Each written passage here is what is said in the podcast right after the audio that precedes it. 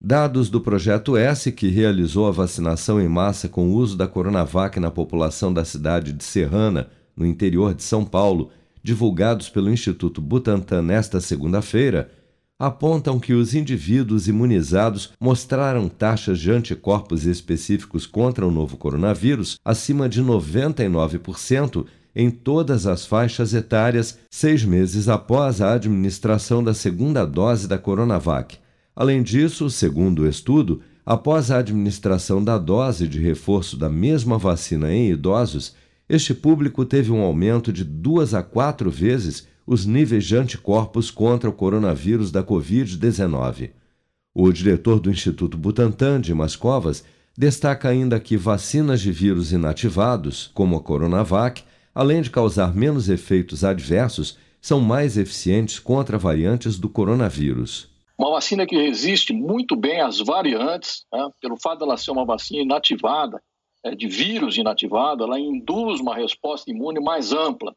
Isso confere a essa vacina uma resistência maior às variantes. Né? Ela é mais ampla do ponto de vista da resposta imunológica que induz. Então, quando você tem uma variante nova, é, a probabilidade dela ser é, inativada por essa vacina é maior exatamente por essa característica. Então, uma vacina importante, uma vacina é, relevante nesse contexto do mundo. E aqui no Brasil, né, a vacina que foi primeira a ser usada, né, hoje um ano, dizer, isso dá um orgulho muito grande ao Butantan de ter trazido essa vacina no dia 17 de setembro de janeiro do ano passado e que contribuiu na fase mais dura da, da, da pandemia, né, principalmente né, na população de idosos, na população de é, pessoas que trabalhavam no setor de saúde e foram inicialmente é, imunizadas com essa vacina.